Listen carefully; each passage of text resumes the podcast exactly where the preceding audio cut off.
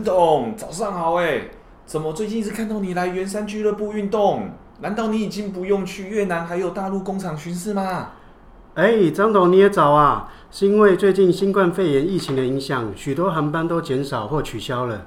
比如说越南就要求肺炎检测证明才能入境，而且两岸直航也大幅减少，并先说在上海。北京、厦门、成都等四个城市，对于我们这种要再转高铁到无锡，真的很不方便啊！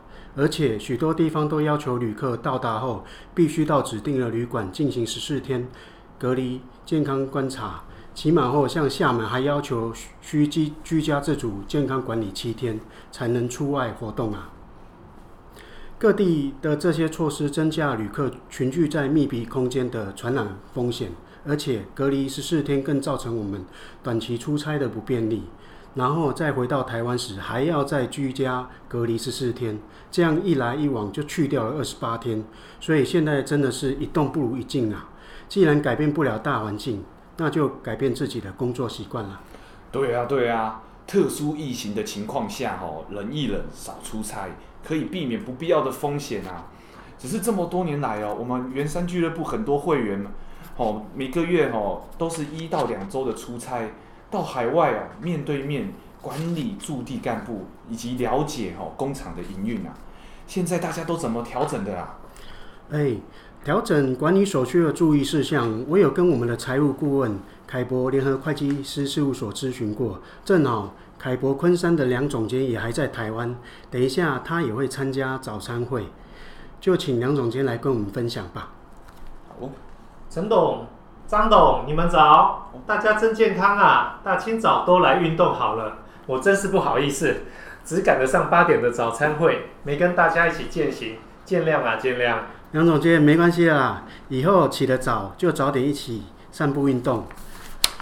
刚才陈董有有问到。如果大家近期都无法每月出差一周到两周，按以前的面对面开会、工厂走动式的管理模式，那么远距离管理有什么注意事项，或是超前部署的安排呢？好的啊，陈董，管理模式从亲力亲为要过渡到远距离管理的过程啊，为了避免管理的失控，必须要有系统化的配套措施。哦，虽然说新冠肺炎呐，终究会过去。但是这次的疫情呢，是全球大流行、大爆发。那它的灾情呢，已经从公共卫生事件啊，引发成为了全球的经济，甚至是政治的动荡。那这样子的话，对我们台湾来说，赖以生存发展的代工制造、贸易服务这样的行业啊，可能就会从短暂的伤害，变成了长期的挑战。而因为突然袭击的细菌传播风险啊。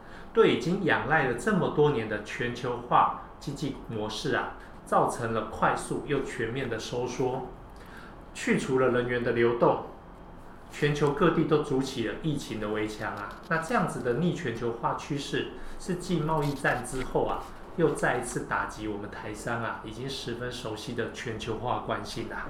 哦，不过是这么说的啦，有挑战才有进步。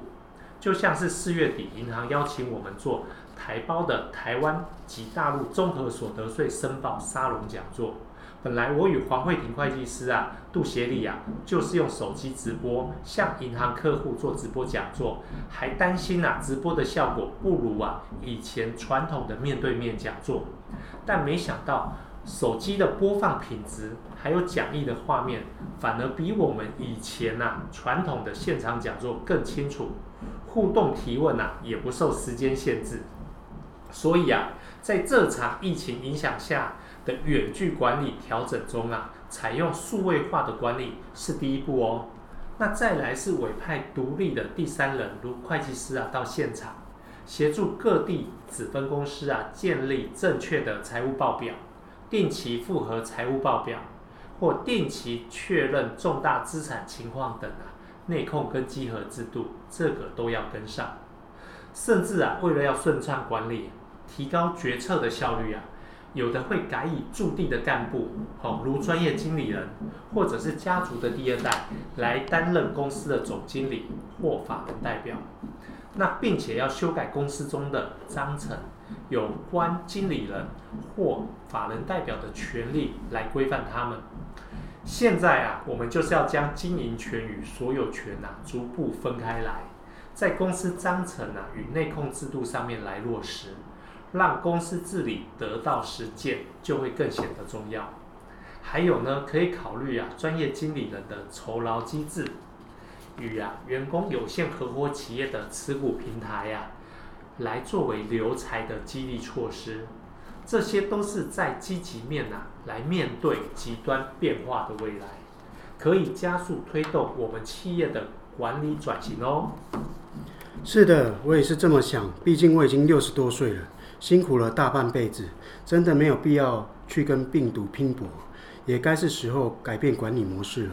谢谢你的分享，梁总监。不客气啊。